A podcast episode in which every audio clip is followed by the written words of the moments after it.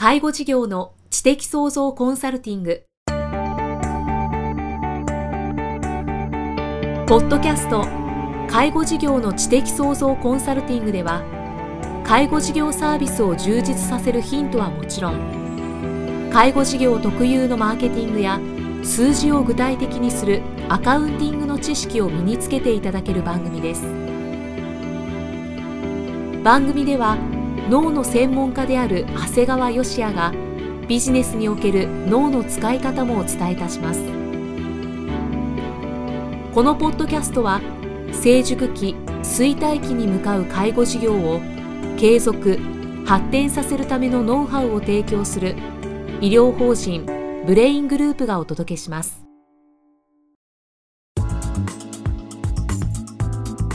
こんにちは、生きみえです。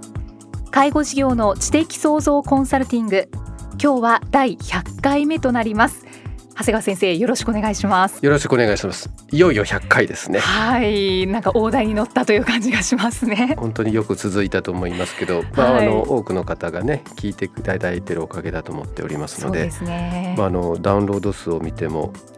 ついに今9万台ですのでもうすぐ月に10万台を突破しそうというところですので、はい、あの本当に聞いていただいている方に感謝ですね。そうですね。いつもありがとうございます。ありがとうございます長谷川先生じゃあ今日はどんなお話をしてくださいますか？今日はですねあの脳の専門家としていわゆる脳を活性化させるという目的で文章を書くということがとても有効ですよというお話をしたいと思います。はい、で特に今回はですねブログのように発信するものではなくてですね今回はいわゆる個人が書くいわゆる昔からそれこそ夏の、えー、宿題等で出てたようなですねいわゆる日記ということについてお話をしたいと思います。はい、ところでイキさんは日記は書いていますか？日記は今は書いてないですね。今はということは昔は。は書いてました。はい、そうですか、はい。実は僕自身はですね、2000年に勤務医から独立して開業したんですが、はい、一応その開業して13年間はですね、一日も休まずに日記はつけていますね。すごいですね。まあ、13年間。そうですね。まあいわゆる5年日記っていうものですから、はい、まああの5年間が一冊になっているもんですから、まあだいたい1ページに5年分ですので、まあそんなに分量は大したことなくて、まあせいぜい5行ぐらいですね。ああ、それだったら、うん、続けられそうな 気がしなくもないですね。すねあのノート1ページ書けっていうとなかなか書けないんですけど、まあ5行ぐらいなら、はいということでただまあせっかくつけるからにはですね、まあ、いくつかの効用がありますよという話をしたいと思います。はい、一つ目はですねやっぱりあのまあ、皆さん必死になって毎日生きてるとですね、まあ、結構も夜家帰っちゃうとそのままバタンと寝ちゃうっていうことでもう一日を振り返ることってあんまりしないと思うんですね。うんうんですからこの僕なんかもですね、まあ、夜寝る前にこう一日をたった一日なんですけど振り返ろうと思うと、結構思い出せないことあるんですよね。あ確かにそうかもしれないですね。そうなんですよだからあんなに必死になって一日やってきたのにその一日すら思い返すことができない。だからまあ改めてですねこう思い返すんですね朝起きてから仕事をして人に会ってどんな場所行ってなんていうふうにいわゆるこう回想する要するに思い出すということがあるんですね。うんはい、でこれ実はですねこういったことってのは階層っていうふうに僕は今言ったんですが階層療法っていうのがあるぐらいですね脳の働きの上ではとても有効なんですね。あなるほど。人間っていうのは毎日何をしているかって考えたことありますかね？毎日何をしているか。これねある人が面白いこと言ってたんですね、はい、あの人間っていうのは毎日情報処理してるんだよっていうふうに話をされていました、はあはあ、要するに皆さんいろんなこと私はしてるよって言ってもですね所詮は情報処理をしているんですよ、うん。いわゆる日々の生活においてですねもう本当にいろんな情報が音としても映像としても実際こう言われたとかそういうことでこういろんな情報がインプットされるんですが、はい、それを処理してアウトプットするっていうことが皆さんの日常なわけなんですよ。ですから特に今現代社会っていうのはそういう情報が型ですのでもうほとんどの皆さんっていうのはですねこうインプットがですねアウトプットよりもですね大体過剰になってるんですよね。そうですね、うん、ですからもう頭の中っていうのはですね大体こうもうパンクしそうになってる部分なんですがそれを整理するのが日記なんですね。ですから一日を振り返るいわゆる回想することでいわゆるインプットされた情報を整理して、まあ、時にはもういらないものはもうそこで捨ててしまうんですね。はい、でそこでとどまることなくわずか5行なんだけども日記としていわゆるアウトプットするということがとても大事になるんですね。長谷川先生このインプットした情報はアウトプットしていった方が脳にいいということそうなんです。とてもいいんですね、うん、要するに人間の頭ってインプットばっかりしてるとですねどんどんどんどんパンクしちゃうもんですからもうどんどんこう人間の防衛反応ですね。どんどんこうそれこそ下痢するわけじゃないんだけどもどんどん流して失おうとしてしまうんですね、はい、だけどそこで情報がいわゆるこう整理して適切な部分をアウトプットすることによっていわゆる大事なものだけが残ってその残った記憶もですねいわゆる短期の記憶から長期の記憶要するに短い記憶から長期の記憶となって蓄えられるんですね。そうすると結構忘れないくなるんですね。その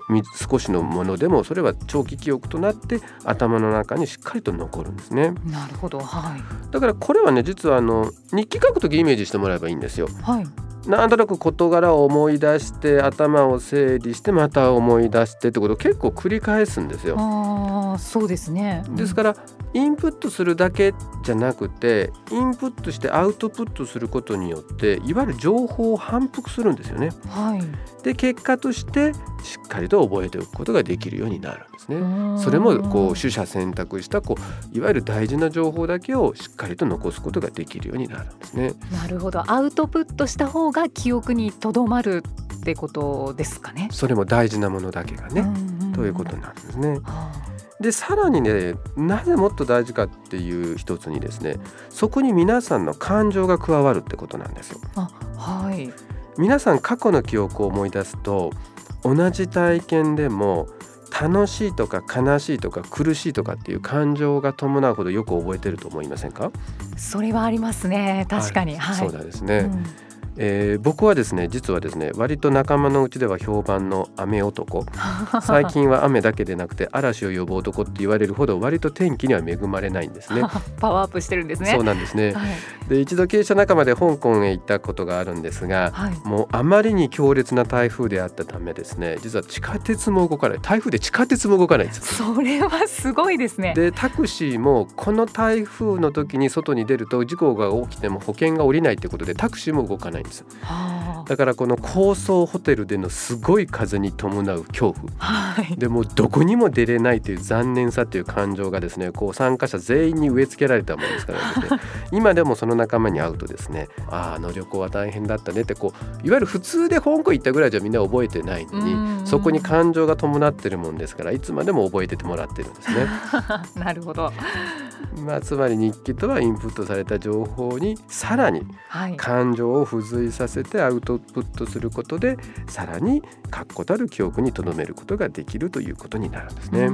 それが脳の活性化になるっていうことなんですね。はあでそんな日記なんですけどさらに有効に利用できるんですね、はい、これは僕が自分がつけてみて本当に気がついたことなんですが、はい、5年や10年日記で特に有効なんですけども人間って不思議で過去の同じ時期にですね起こったことってすごく参考になるんですね。うん、こう1年のスパンで見るとなんか毎年同じ時期に同じようなことをしたり同じようなことを考えたりする傾向があるんですね。これはですね僕自身もですね実は開業して思ったことなんですよ。はい、こう患者さんによっては年に1回ぐらいしかうち受診しない人って結構いるんですよ。はい、でカルテ見るとそれが同じ日だったりするんですよ。すごいですね。これねそんなことそうないと思うでしょ、はい、結構あるんですよ。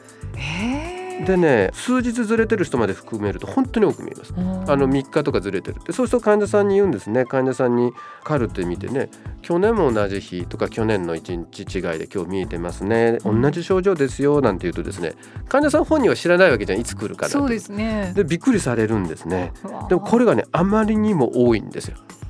だから結局1年の中でこう自分自身が体調を崩して風邪をひくなんていうのは結構同じような時期に来るんですね。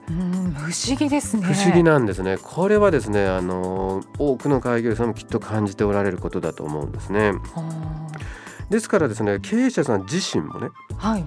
1年前の同じ時期に自分が何を考えてるかってことを知るっていうのはとても大事になるんですね。んなんかヒントが得られそうな気がしますね。そうなんですよ。実は僕もですね、あるスタッフの問題行動にずっと頭を悩ませてたことがあるんですね。はい、仕事としてはすごく重要な人なんだけど、やはり行動に問題がある。でそしてそういうことをずっと悩みながら1年前の日記見てみると同じことで悩んでるんですね。で気がついたんですよ。これもう1年間同じことで悩んでで実際改善も見られてないってことはねもうこれ以上検討する余地はないなと思って、はい、結局退社いただくことになったんですね。決断ができ決断ができましたやっぱり1年同じことをですねあの悩んで改善されてないっていうのはもう本当これ大事な情報になると思いますね。でもちろんねこんなこう悪い意味だけじゃなくてね、はい、例えば本当45年前は自分のグループも大変だったんだなとこう利益出すのも大変だったし売り上げを立てるのも大変だったんだなっていうことがやっぱ分かるわけですね。うそうすると今すごく順調に回ってるっていうことに対してですね改めて自覚することができるんですね。人間うまくいってるとねずっとうまくいってたような気になっちゃうんですよ。あそうか、はい、そうだだから45年前ってどうだったのかなと思うとわ結構まだ大した売り上げじゃないし利益も出てなかったなってことを感じるとね改めて今その支えてくれてるこうスタッフや環境にすごく感謝することもできるんですね。あそういうのを振り返ることもできる、ね、そうなんです決して悪いことばかりじゃなくてこう感謝の気持ちにもつながるんですね。まあ、あのまとめるとですねこう日々多大なる情報の嵐の中で経営されている経営者の方々はですね特にこの自分自身との対話の意味での日記の効果はすごく大きいと思うんですね。はい、ですからなんとなくこう日記っていうとですね昔の夏の宿題というふうに思ってしまうんですがそうとは思わず経営のですね一、えー、手法と考えてお勧めしたいと思っています。そうですね今のお話を聞いてたら経営者の方にはかなり大事なことのように思いますね。そうですねはいあとまあ経営者でない私もかなりも参考に今させていただいたので日記書こうと、はい、書こうと思います。ぜひ明日から今日からそうですね。はい、はい、5年日記を、はい、はい、皆さんもぜひお試しください。長谷川先生ありがとうございました。ありがとうございました。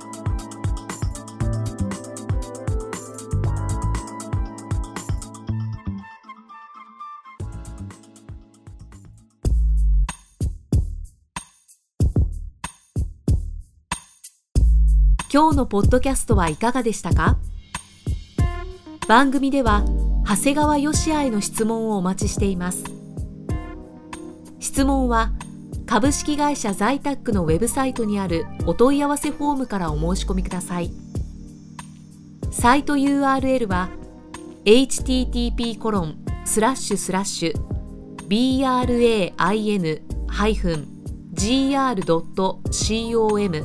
スラッシュ ZAITAC http コロンスラッシュスラッシュブレイン -gr.com スラッシュ在宅です。それではまたお耳にかかりましょう。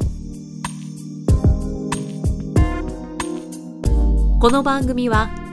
提供医療法人ブレイングループ理事長長谷川義也プロデュースキクタスナレーション生きみえがお送りしました。